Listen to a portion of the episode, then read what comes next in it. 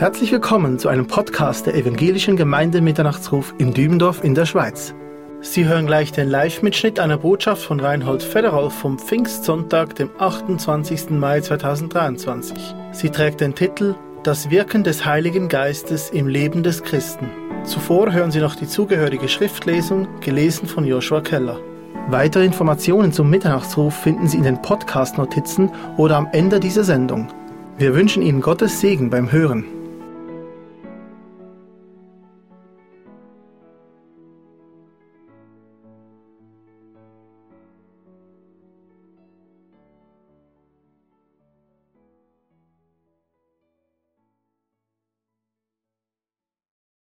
Die Schriftlesung heute kommt aus zwei Abschnitten. Sie dürfen dazu sitzen bleiben.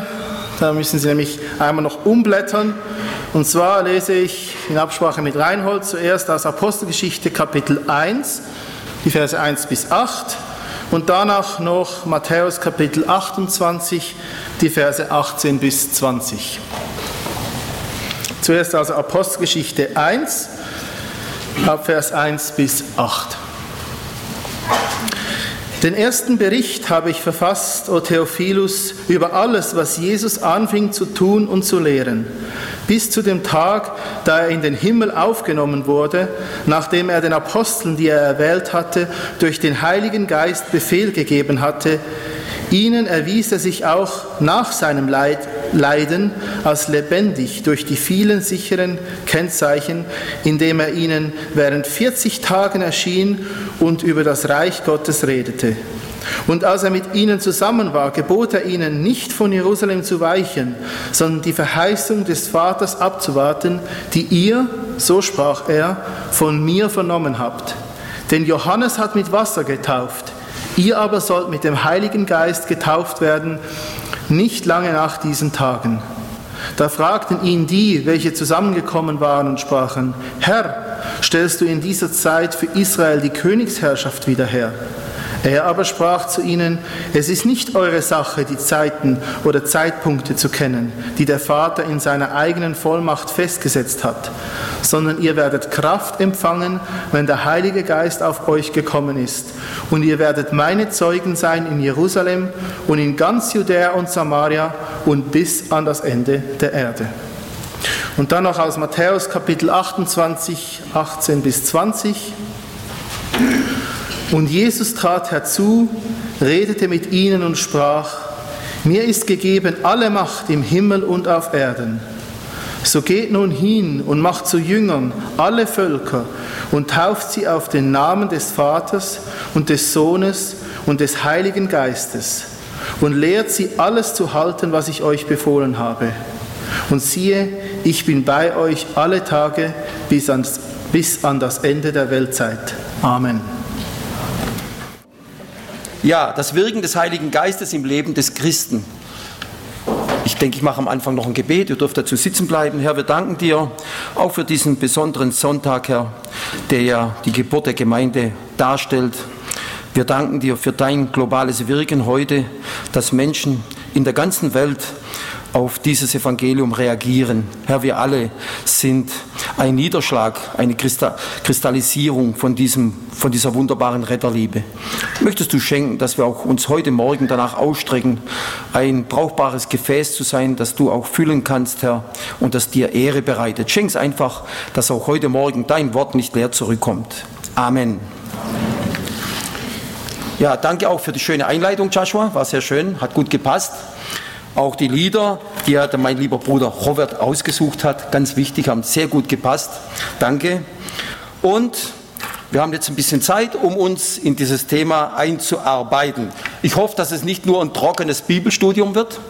Das hört sich so ein bisschen trocken an, das Wirken des Heiligen Geistes im Leben des Christen.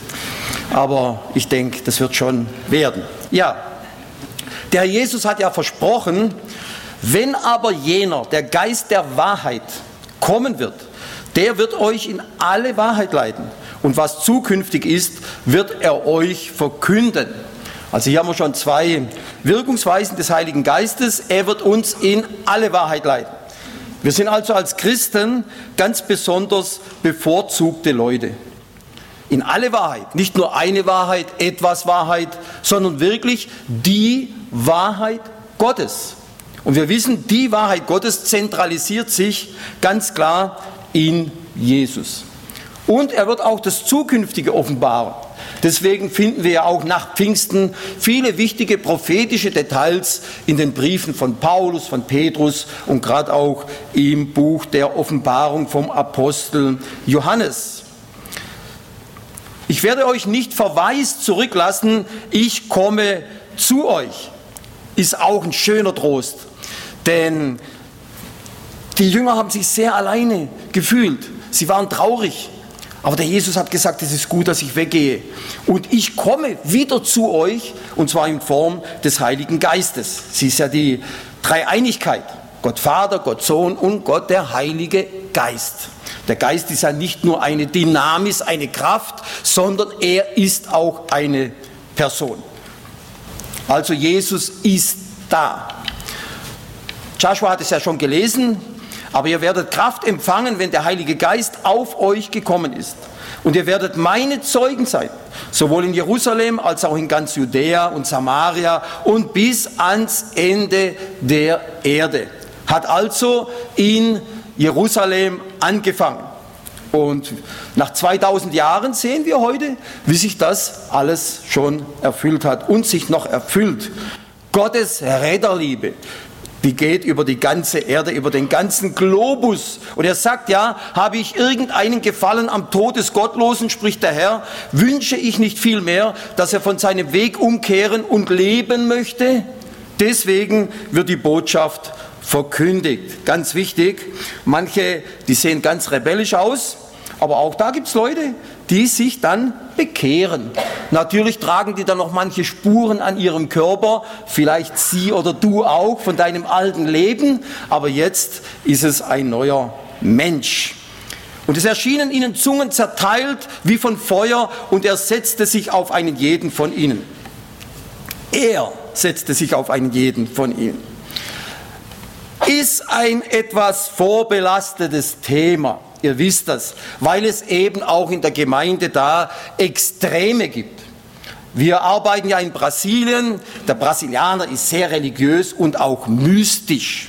Und auf vielen von meinen Verbusreisen, und vorher habe ich ja normale Reisen mit Reisebussen gemacht, viele Jahre lang, war ich oft 80 Prozent in charismatischen und pfingstlichen Kreisen und auch ganz extreme Kreise.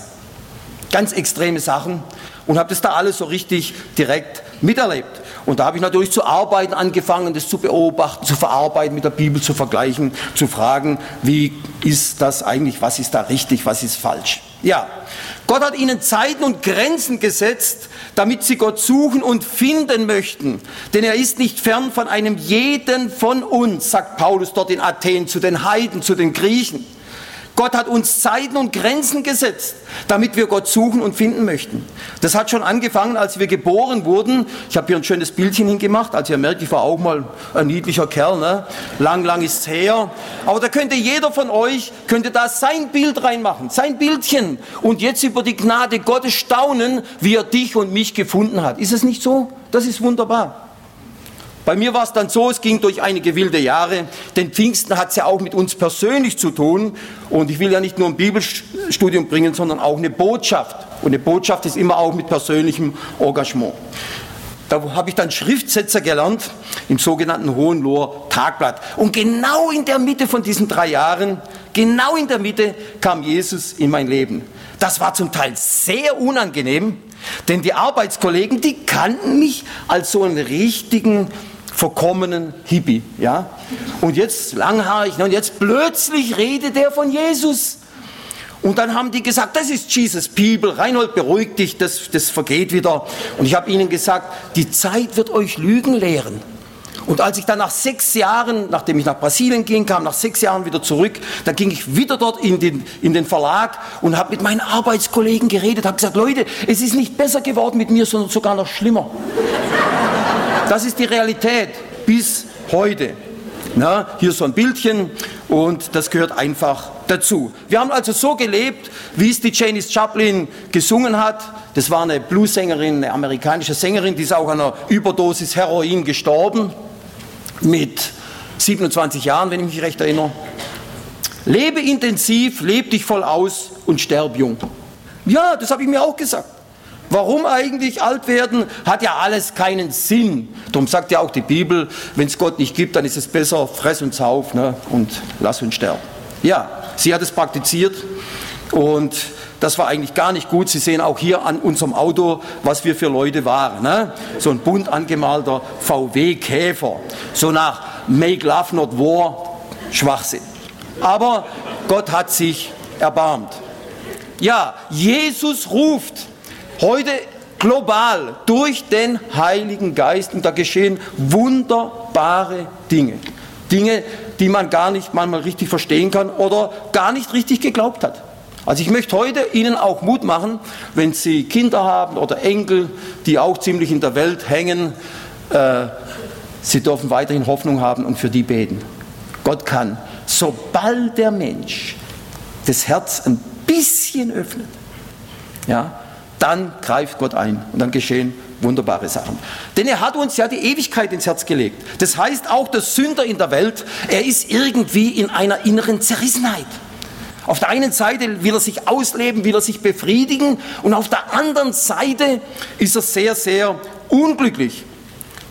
Bei mir war das so, ich hatte oft eine große Klappe im Alltag und nachts habe ich manchmal im Bett geweint über die Sinnlosigkeit von meinem Leben. Aber richtig geweint, müsst ihr euch vorstellen. Und es war schon eine Verzweiflung. Doch ich sage euch die Wahrheit. Es ist euch nützlich, dass ich weggehe, denn wenn ich nicht weggehe, wird der Sachwalter oder Sachverwalter nicht zu euch kommen.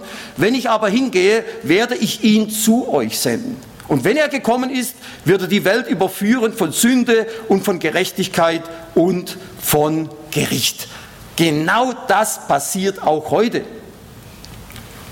Vielleicht darf ich das kurz erwähnen. Die Traudi sagt zwar oft, ich soll nichts von der Familie erzählen. äh, sonst kriege ich kein Mittagessen, aber wir sind ja heute eingeladen zum Mittag. Wir sind eingeladen zum Mittagessen. Wir hatten eine Tochter, die war zehn Jahre in der Welt. Zehn Jahre. Hat alles durchbrochen, was unsere Ordnung war, auch in der Familie als Gläubige. Zehn Jahre. Und eines Tages, da war die Traudi irgendwo, da hat eine Tochter ein Kind bekommen und wenn eine Tochter ein Kind bekommt, dann ist es ganz wichtig, dass die Mama da ist. Ja? Also so war es bei uns immer. Und dann sagte die Traute zu unserer Tochter, du, der Papa ist gerade allein, geh doch mal hin und besuch ihn. Gut, dann ist sie die 1200 Kilometer runtergereist bis nach Porto Alegre und war dann bei mir. Weil wir haben diese, dieses, äh, diese Bindung der Liebe nie durchbrechen lassen. Also wir haben nie nur geschimpft und, und, ne, und waren sehr negativ. Nein, wir haben immer versucht, trotz allem Liebe zu üben. Das ist sehr wichtig, weil manche Eltern, die werden dann so verbittert, dass nachher, wenn der, das Kind sich echt bekehrt, es Schwierigkeiten hat, zurückzukommen, wegen dieser kaputten Beziehung. Gut, auf jeden Fall, ich sitze morgens am Frühstückstisch, kommt die Tochter, sagt Papa, ich habe die ganze Nacht nicht geschlafen. Ich muss zurück zu Jesus. Und ich denke, Genau das, was wir immer predigen, Sünde, Gerechtigkeit, Gericht, steht plötzlich vor mir in Form von meiner Tochter. Der Heilige Geist hat sie überführt und sie ist jetzt richtig wieder beim Herrn schon viele Jahre und das freut uns. Pfingsten auch ganz persönlich. Ich habe es ja erwähnt. Das ist auch lustig bei mir, denn ich bin da links in dem Haus geboren. Ich bin also eine Hausgeburt noch gewesen. Wir waren damals noch ein bisschen härter, nicht Krankenhausgeburt, ne, sondern daheim mit Hebamme und so, mit allem drum und dran. Und rechts, da war diese unsere Tanzhalle, unsere Sport- und Tanzhalle, wo wir uns eben auch am Wochenende immer vergnügt haben. Ganz interessant, das waren vielleicht 300 Meter. Und auch, wo ich da so verloren in der Welt gelaufen bin, ich habe mir immer gedacht, vielleicht ist das Leben doch ganz näher, wie du denkst.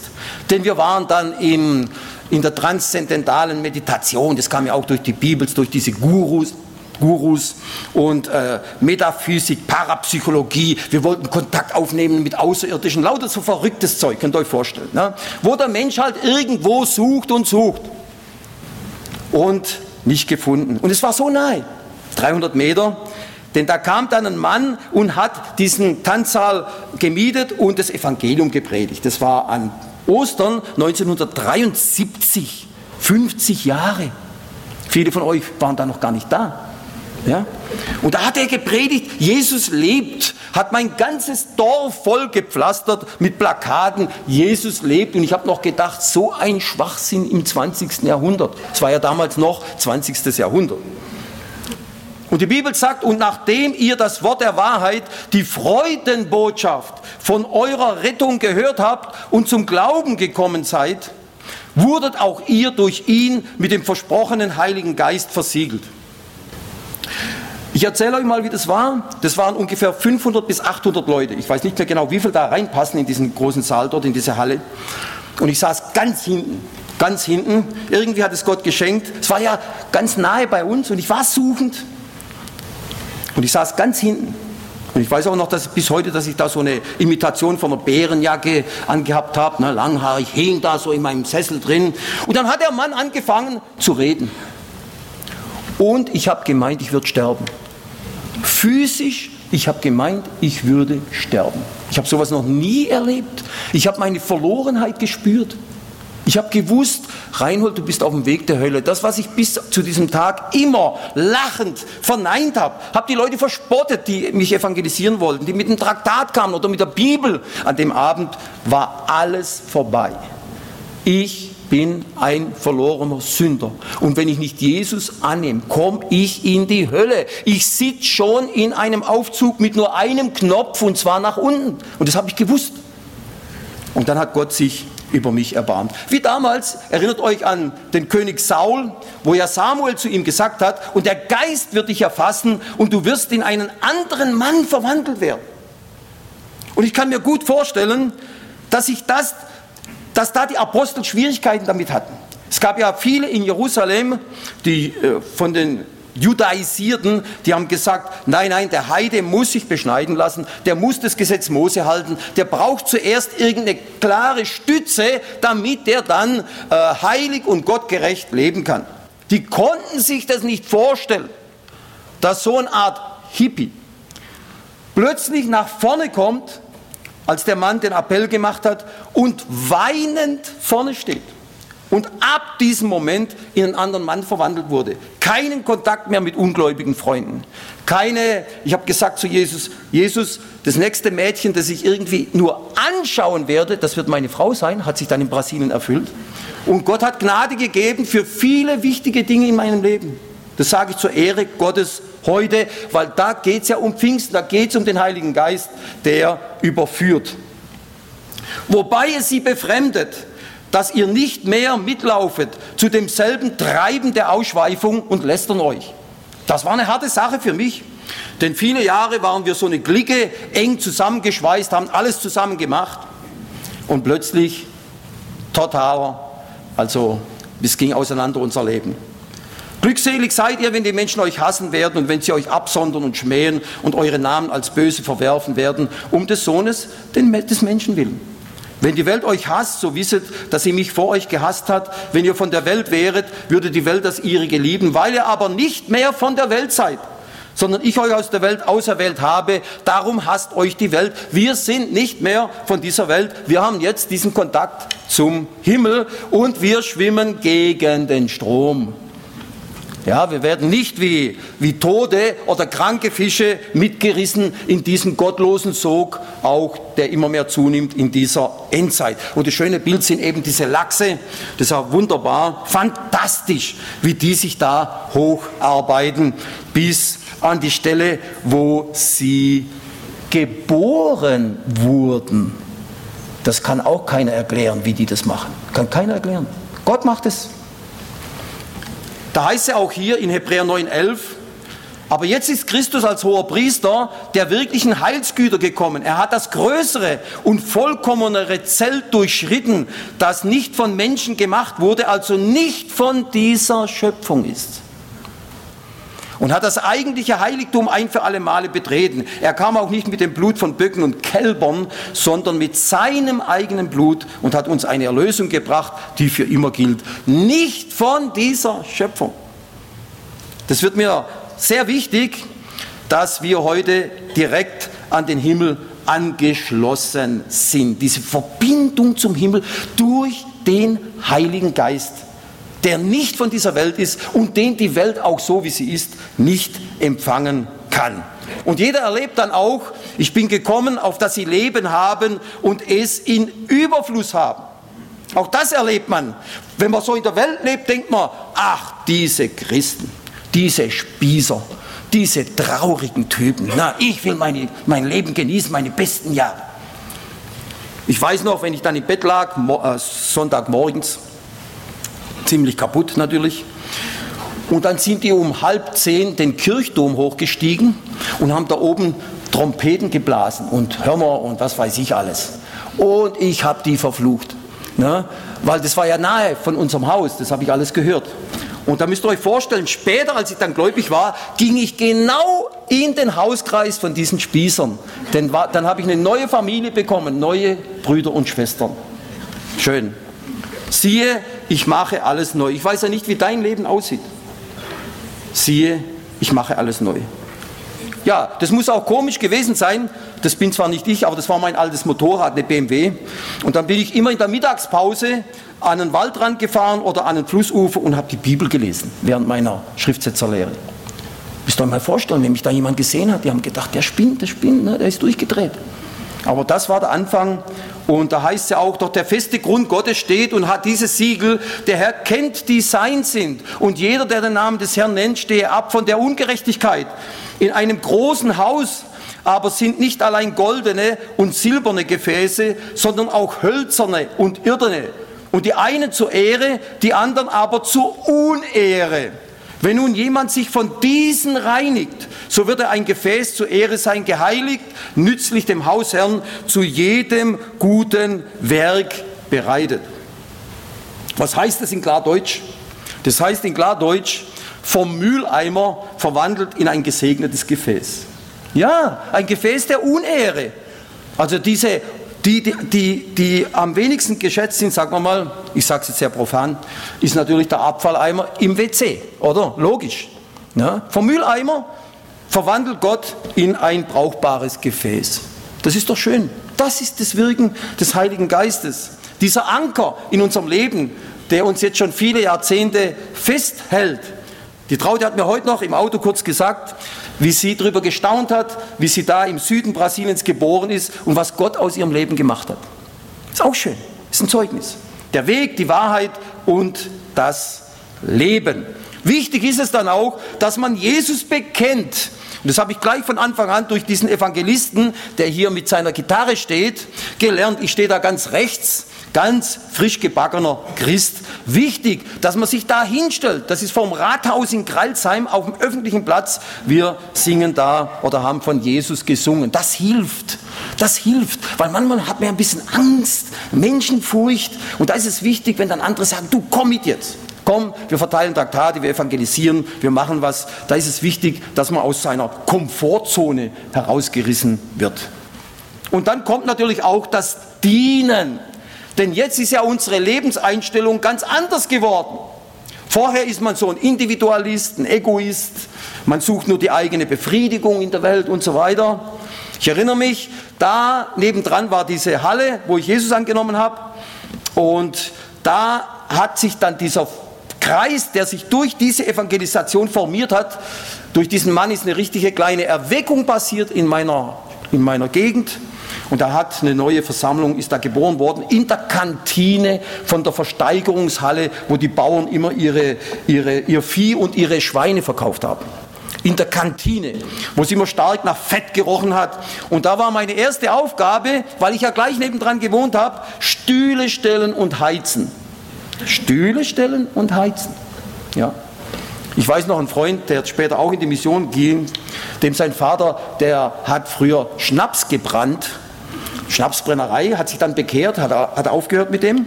Aber er hatte noch Steinkohlen übrig. Steinkohle. Und ich habe dann manchmal mit Steinkohle geheizt. Das könnt ihr euch vorstellen. Wer ein bisschen Ahnung hat von Steinkohle weiß, sollte man nicht im Ofen verwenden, denn da konnte dann keiner mehr sich in die Nähe hinstellen. So habe ich da geheizt, in dieser Kantine. In einem jeglichen erzeigen sich die Gaben des Geistes zum allgemeinen Nutzen. Sogar ein schönes Foto von der Zionshalle. Vielleicht seid ihr auch mit drauf. Also nochmal, in einem jeglichen erzeigen sich die Gaben des Geistes zum allgemeinen Nutzen, nicht zur Selbstprofilierung, sondern zum Dienen. Dass wir mit unseren verschiedenen Gaben dienen. Dies alles wirkt aber ein und derselbe Geist, indem er jedem eine besondere Gabe zuteilt, wie er will. Haben wir das gut gelesen? Nicht wie ich will, sondern wie er will. Denn Jesus weiß ja viel besser, was gut für uns ist. Denn auch früher, die Korinther, die haben sich ja nach spektakulär, spektakulären Gaben ausgestreckt. Ja, diese, wie kleine Kinder, da wo was los war. Ja? Aber er teilt aus, wie er will. Dienen, ganz wichtig. In meinem Ding zum Beispiel ist es, dass ich Bus fahre. Ja, diesen Werbus, diesen Missionsbus, manchmal über tausende von Kilometern. Und ich habe gemerkt, wo ich mich das erste Mal reingesetzt habe, nachdem ich den Führerschein gemacht habe, äh, da heißt er nicht äh, Born to be Wild, ihr kennt ja das Lied vielleicht, auch ein Lied aus meiner Zeit, sondern Born to be a Bus Driver. Habe ich plötzlich gemerkt, du, das geht ja super. Ne? Über viele tausende von Kilometern war auch so eine Art Gabe. Ist auch schön. Unter euch soll es nicht allzu sein, sondern wer irgend unter euch groß werden will, soll euer Diener sein. Und wer irgend unter euch der Erste sein will, soll euer Knecht sein. Gleich wie der Sohn des Menschen nicht gekommen ist, um bedient zu werden, sondern um zu dienen und sein Leben zu geben als Lösegeld für viele. Dienen. Und ich denke, das ist auch in der Gemeinde, ich sage es jetzt ein bisschen traurig, oft eine Minderheit. Nie werde ich das Wort von der Schwester vergessen in der Nähe von Stuttgart, die gesagt hat, wenn man in der Gemeinde aufruft für irgendeine spezielle Tätigkeit, dass man da was mitarbeiten muss, praktische Dinge, es sind immer die gleichen. Es sind immer die gleichen. Das ist eigentlich schade. Darum sollte sich doch auch jeder heute fragen, was sind eigentlich meine Gaben für dieses gemeinsame Dienen? Nehmt auf euch mein Joch und lernt von mir, denn ich bin sanftmütig und von Herzen demütig. Und ihr werdet Ruhe finden für eure Seelen, denn mein Joch ist sanft und meine Last ist leicht. Das ist auch für mich eine Herausforderung, ein Kriterium, dass wenn wir manchmal jammern und sagen, oh, ich jetzt in Gottesdienst, ich würde so gern spazieren gehen oder was weiß ich, ne? ist ja so, dann, wenn wir merken, wenn wir denken, die Last ist schwer, dann stimmt irgendwas nicht mit unserem geistlichen Leben. Dann stimmt irgendwas nicht. Und das war auch diese ganze Gruppe oder Truppe. Äh, da stehen wir jetzt ganz links bei unserem ersten Heimaturlaub. Ich bin ja 74 weg und kam dann das erste Mal wieder nach sechs Jahren, dann schon verheiratet mit einem kleinen Sohn mit anderthalb Jahren. Und das waren die Leute, die haben da angefangen, uns zu unterstützen. Ich bin ja mit nichts raus und ich sage euch ehrlich, ich habe auch mit nichts geheiratet. Nein, ich habe mit der Traudi geheiratet, aber sonst mit nichts, ja, mit nichts geheiratet. Auch interessant. Und die haben uns unterstützt, diese Gruppe da aus meiner Gegend zwischen Stuttgart und Nürnberg.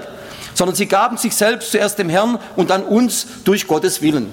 Die sagten mir auch damals als Frischbekehrten, weil ich wollte sofort meine Schriftsetzerlehre abbrechen und wollte diesem Evangelist, und ich sage das, das ist jetzt nicht übertrieben, ich wollte dem Evangelist aus Dankbarkeit die Bibel tragen. Ich sag's so. So war ich dankbar, ja. Ich wollte gleich weg. Und die haben mir gesagt, Reinhold, langsam mach deine Lehre fertig und dann sehen wir wieder weiter. Und das war gut so, aber als dann im Juli meine Lehre fertig war, dann war ich im August schon in Brasilien. Denn es hat dem Heiligen Geist und uns gefallen, keine größere Last auf euch zu legen. Auch da sehen wir, wie wir mit dem Heiligen Geist zusammenarbeiten.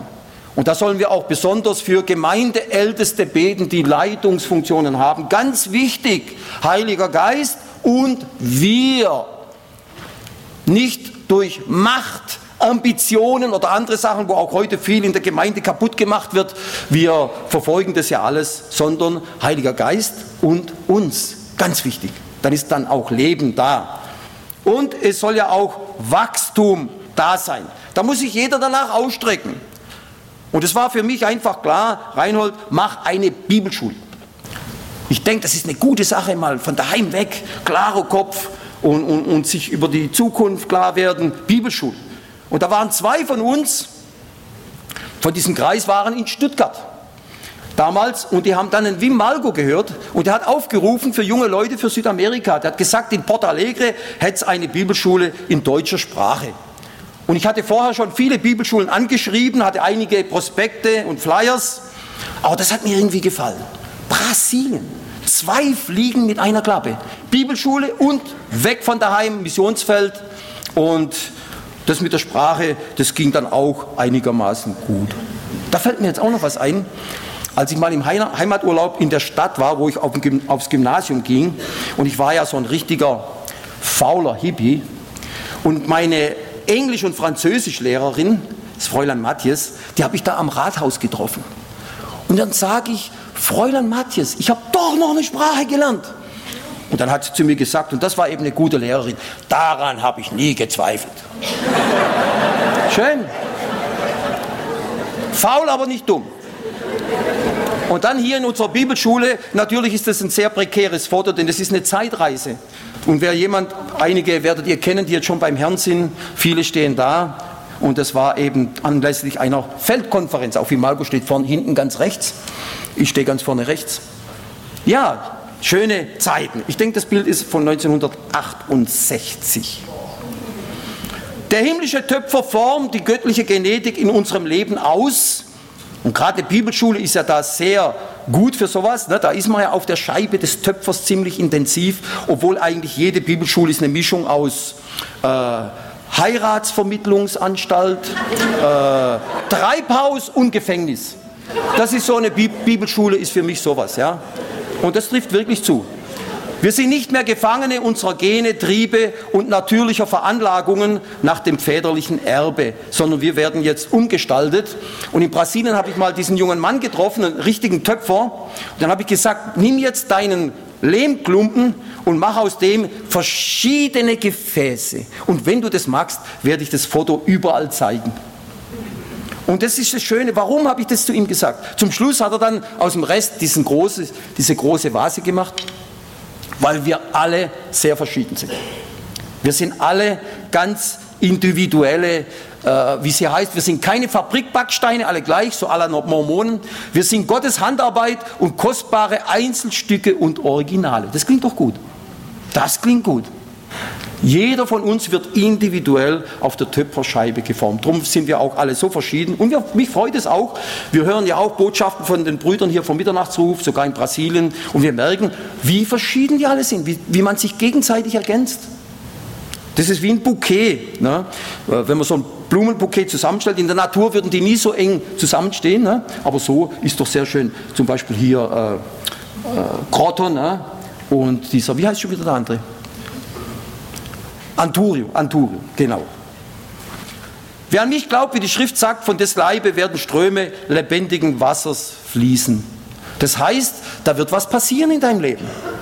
Gott will also, dass du kein, nicht in dem Sinne ein totes Meer bist. Ihr wisst ja, beim Toten Meer, der Jordan kommt rein und es gibt keinen Ausgang mehr. Denn das Tote Meer ist ja 400 Meter unter Meerspiegel. Das Wasser kann ja nicht 400 Meter hoch, bis ins Mittelmeer.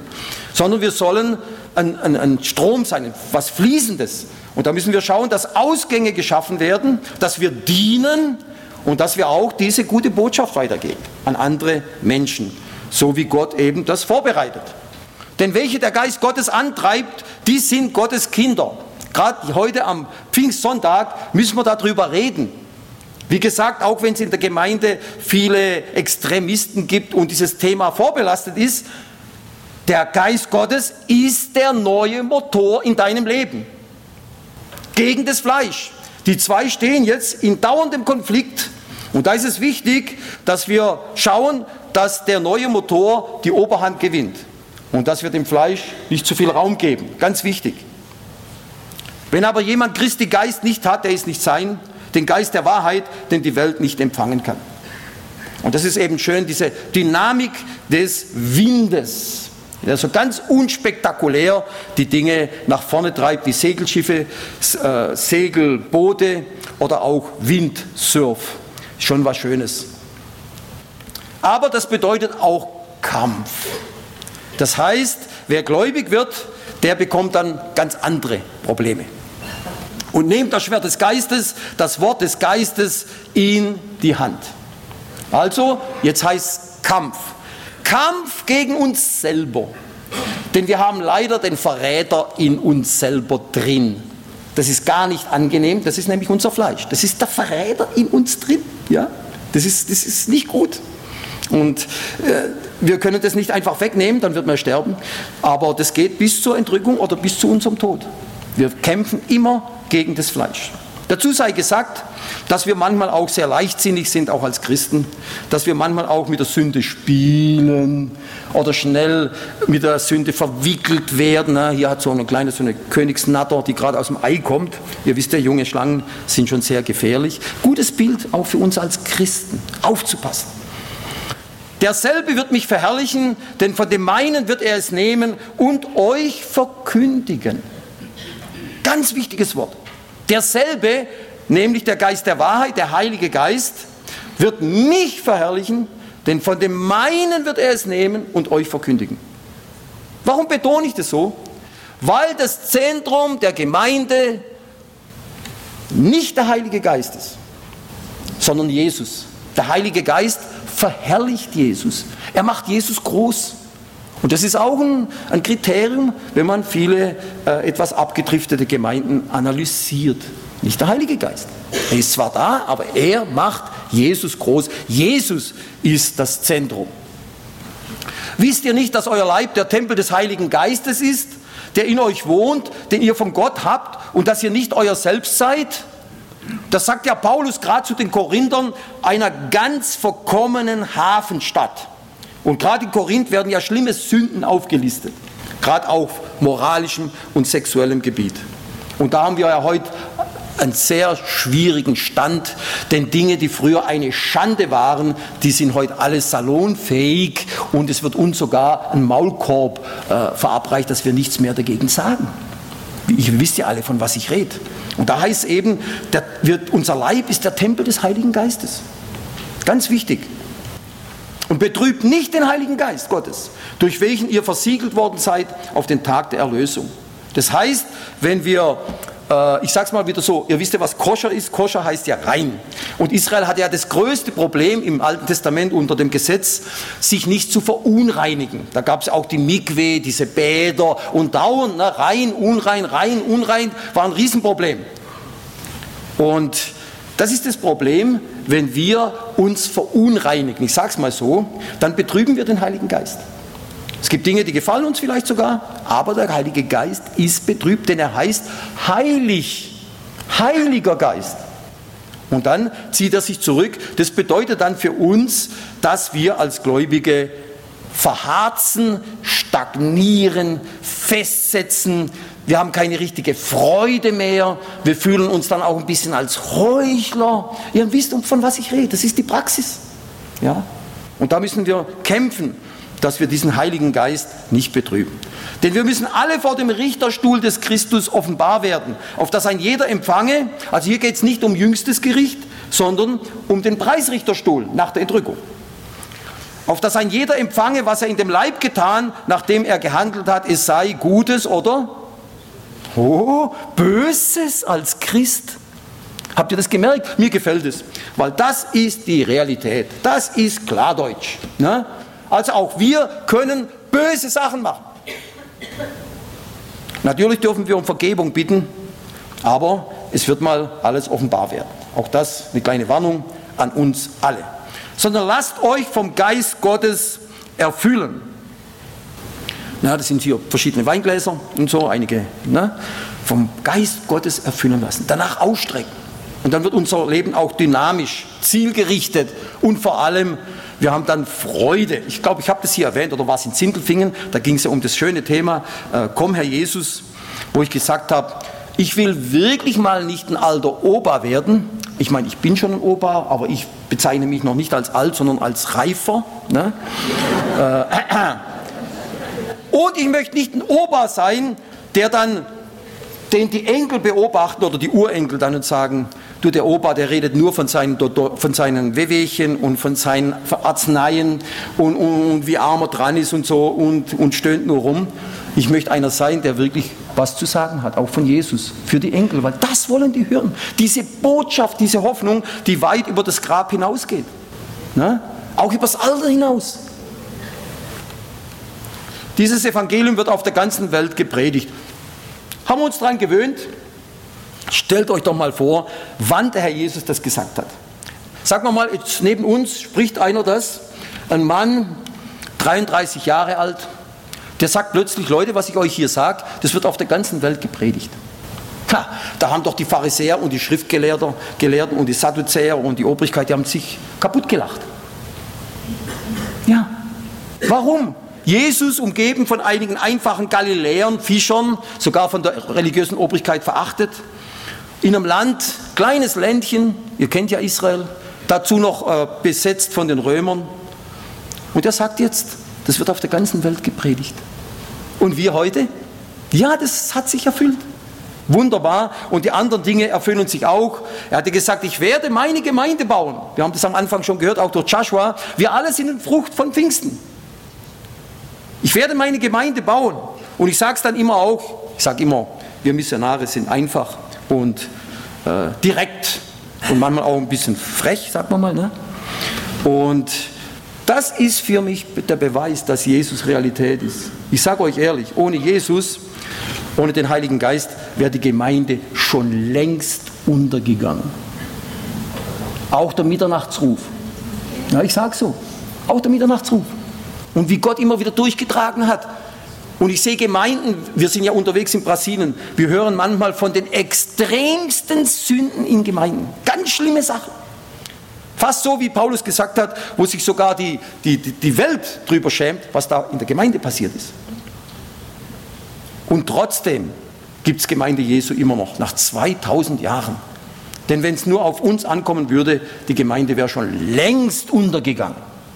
Stellt euch mal vor, ihr habt eine Firma, ich bin jetzt der Chef von der Firma, sagen wir mal, ich habe 1000 Angestellte und ich sage zu den Angestellten, Leute, totale Freiheit. Ihr könnt kommen, wenn ihr wollt. Ihr könnt Stunden nachholen, wann ihr wollt. Ihr könnt machen, was ihr wollt. Dann sagen die, du, das ist mal ein Chef. Hat das gefällt mir. Und wenn einer ein bisschen ein Gewissen hat, ja, dann fehlt er mal einen Tag, schreibt schön in seinen Kalender, einen Tag nachholen. Ne? Acht Stunden.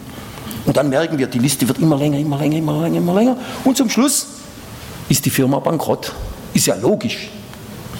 Und so arbeitet Gott mit uns. Müsst ihr euch mal vorstellen. Das ist natürlich ein Risiko. Das ist ein Risiko. Aber eben, da gibt es den Heiligen Geist, der uns bewegen soll und vorwärts treiben soll. Das geht sogar so weit, dass Christen ihr ganzes Leben einsetzen und ihr mit dem Leben bezahlen als Märtyrer. Ist doch gewaltig. Der Sachwalter oder Tröster, Fürsprecher oder Lehrer, aber der Heilige Geist, welchen der Vater senden wird in meinem Namen, jener wird euch alles lehren und euch an alles erinnern, was ich euch gesagt habe. Das ist Johannes 14, 26. Ihr merkt, wir müssen manche Dinge in den Evangelien etwas vorsichtig lesen. Denn hier heißt ja, er wird euch an alles erinnern, was ich euch gesagt habe. Also dann musst du keine Bibel lesen. Echt? Ja, das war eine Gabe des Heiligen Geistes der Erinnerung, damit nachher die Apostel die Evangelien schreiben konnten. Oder auch diese Offenbarungen, wo Paulus dann seine Briefe schreiben konnte. Ganz bestimmt. Aber wir können das auch auf uns anwenden. Gott hilft uns. Und ich denke auch gerade in der Versammlung, ich habe es immer wieder erlebt, in der Versammlung, wenn jemand predigt, da kommen einem manchmal gute Gedanken. Das heißt jetzt nicht, dass ihr nicht aufpassen sollt, wenn ich rede. Ne? Ich schreibe mir da manchmal sogar Sachen auf. da kommen gute Gedanken. Der Heilige Geist, er wirkt da in wunderbarer Weise. Wo zwei oder drei versammelt sind, da bin ich mitten unter ihnen. Das ist, das, das ist der Segen, wenn wir uns versammeln als Gemeinde. Ganz wichtig. Und das passiert eben nicht so, wenn du auf deinem Sofa sitzt und Kaffee trinkst und online äh, den Gottesdienst verfolgst. Die Worte, die ich rede, sind Geist und sind Leben.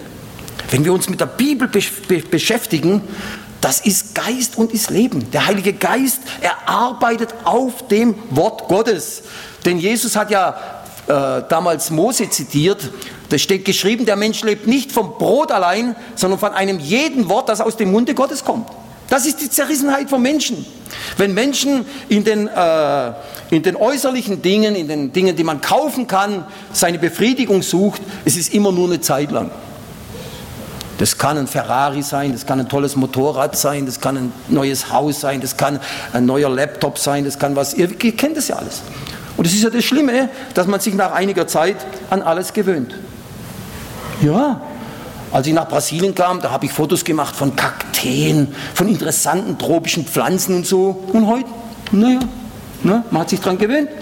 Das alles, was ihr auf der Blumenbank stehen habt, das wächst bei uns im Garten. Man gewöhnt sich dran. Ist einfach so.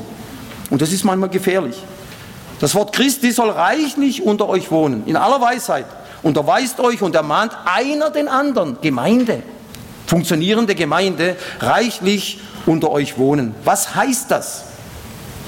Ich habe es vielleicht schon mal gesagt. Handy abstellen, Laptop abstellen, Fernseher abstellen.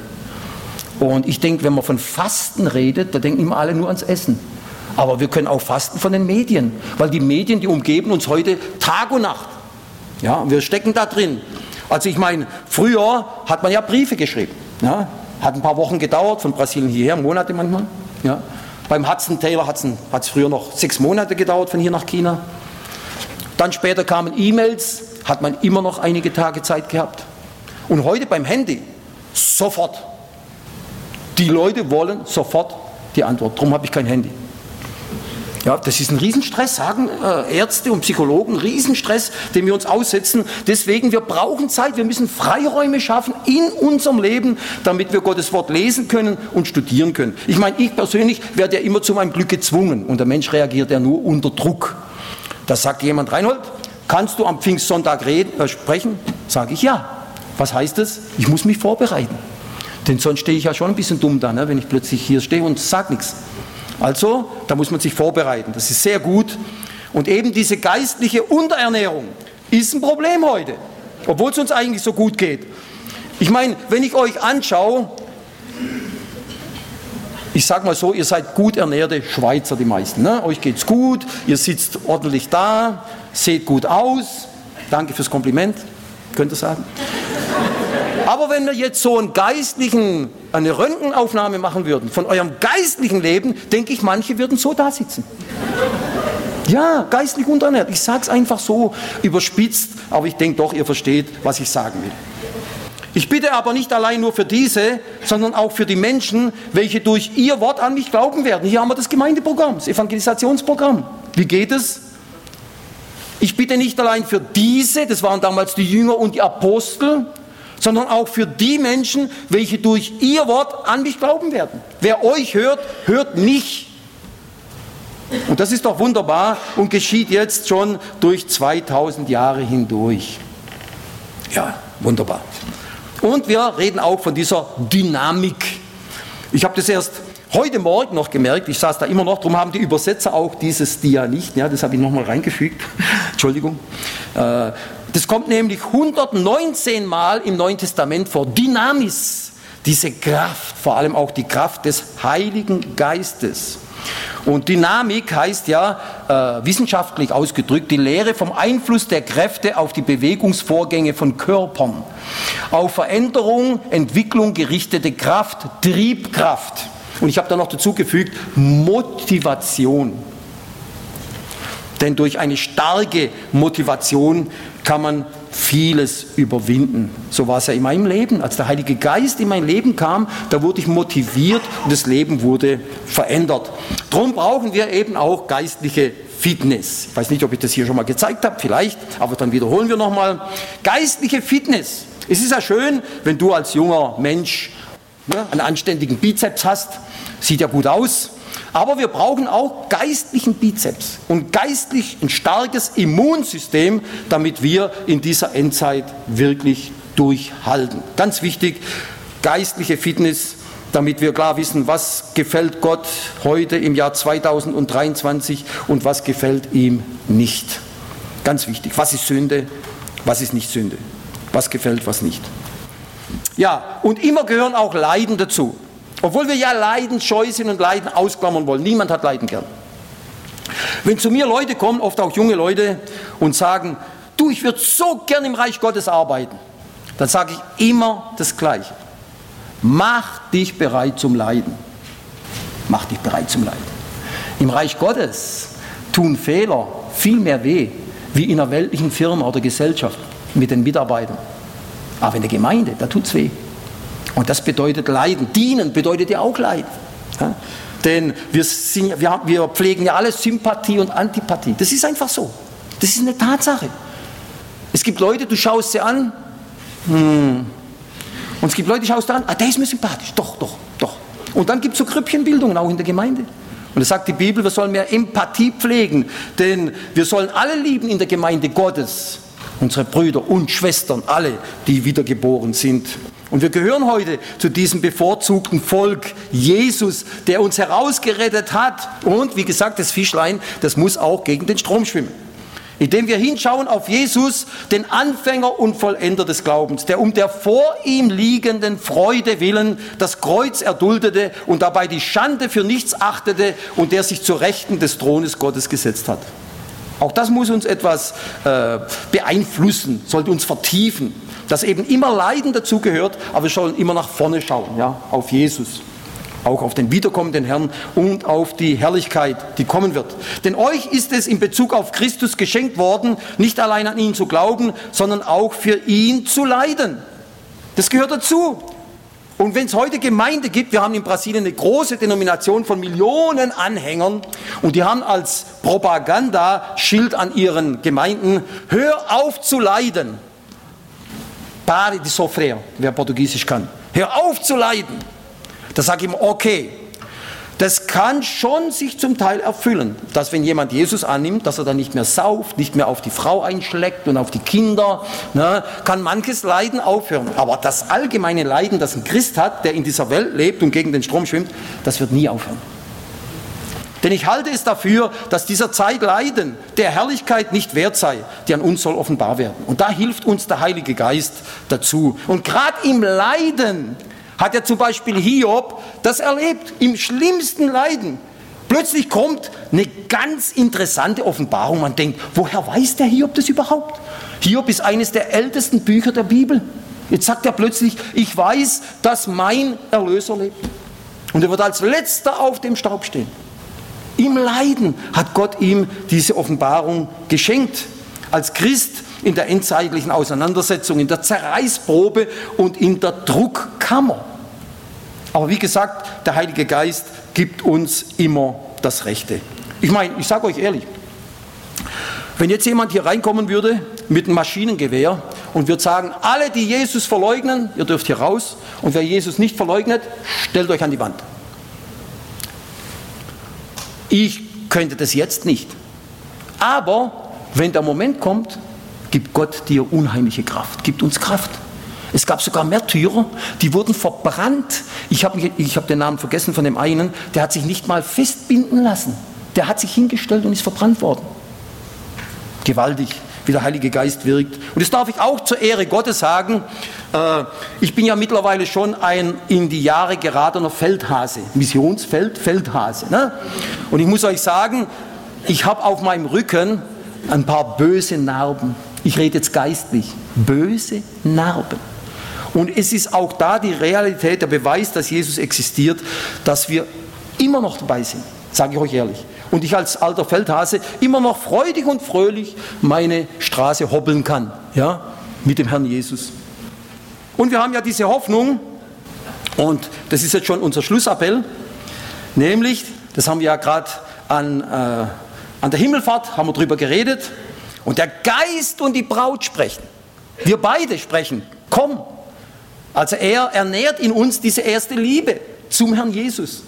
Das ist auch was Übernatürliches. Die Braut wartet auf ihren Bräutigam. Und wenn wir heute in die Welt schauen, wir sehen heute so viele Vorbereitungen für die apokalyptische Weltbühne. Wir müssten eigentlich, sage ich euch ehrlich, viel gelassener sein. Viel gelassener sein. Denn die Entrückung, die steht vor der Tür. Nach 2000 Jahren. Wir haben mehr Hoffnung auf die Entrückung wie andere vor uns. Denn wir sehen heute viele Dinge, wie sie sich am Horizont zusammenbrauen. Ja, und wenn der Geist dessen, der Jesus von den Toten auferweckt hat, in euch wohnt, so wird er, der Christus von den Toten auferweckt hat, auch eure sterblichen Leiber lebendig machen. Durch seinen in euch wohnenden Geist. Auch das ist wieder ein Aspekt vom Heiligen Geist. Diese wunderbare Gewissheit und Hoffnung weit über das Grab hinaus. Weit über das Älterwerden hinaus. Ja, denn er wird uns auch auferwecken und lebendig machen. Ja, da kann es auch passieren, ich, das ist jetzt ein ganz extremes Foto, sagen wir mal, von unserem Dienst, wo sie in St. Paulo mal auf uns geschossen haben, zweimal. Ja? Und ich sage euch ehrlich, ich sage es jetzt wieder ganz makaber, ihr denkt vielleicht, ich bin verrückt. Ja? Wenn wir durch ein Stück Blei direkt in den Himmel transportiert werden, ist es eigentlich gar nicht so schlimm. Versteht ihr? Wir sehen natürlich nur, ja, da sind Missionare überfallen worden, sind Missionare erschossen worden, aber in Wirklichkeit, ihr seht jetzt nur die eine Seite. Paulus hat ja gesagt, ich habe Lust, hinüber zu gehen. Ja, und beim Herrn zu sein. Das Wort in Griechisch heißt, wie wenn du da hingehst, machst eine Tür auf, gehst durch und du bist dann im Himmel. So einfach. So wird es auch sein, denn der an mich glaubt, wird nicht sterben, ja, sondern er wird leben. Das ist ganz komisch, aber ich werde sterben, wenn Jesus vorher nicht wiederkommt. Ja, das meinen wir. Ich sage euch ehrlich, in dem Moment, wo wir, bumm, oder durch einen Autounfall oder im Bett, Herzinfarkt, was weiß ich, irgendwas und, und, und unsere Kerze geht aus. Klar, dann sehen die Leute jetzt den Leichnam. Aber wir sind beim Herrn. Das ist die Realität und das sollte uns doch ein bisschen gelassener machen. Ja, das Wirken des Heiligen Geistes im Leben des Christen. Ich hoffe, dass ich euch ein bisschen weitergeholfen habe, ermutigt habe, ganz wichtig, auch in der Schweiz nicht schwarz zu sehen, sondern der Herr ist Sieger. Der Heilige Geist, dass wir da aufpassen mit unserem Leben, dass wir ihn nicht betrüben, dass wir mit diesem neuen Motor wirklich vorwärts fahren können, dass Gott uns gebrauchen kann als qualifizierte und echt lebendige Christen. Lasst mich zum Schluss noch ein Gebet machen. Äh, machen. Ja, ihr könnt dazu sitzen bleiben und dann kann der Joshua weitermachen. Herr, wir danken dir für diesen Pfingstsonntag. Wir danken dir, dass du deine Verheißung wahrgemacht hast, diese globale Retterliebe, dass der Heilige Geist heute global an Menschenherzen wirkt, in allen Völkern, Stämmen, Sprachen und Nationen. Herr, das ist wunderbar. Und wir sehen das. Wir kennen Christen aus der ganzen Welt ja, die heute die Frucht deiner Leiden sind, die durchs Blut des Lammes gewaschen wurden, auch dort in Brasilien. Herr, wir sind froh, froh darüber und freuen uns.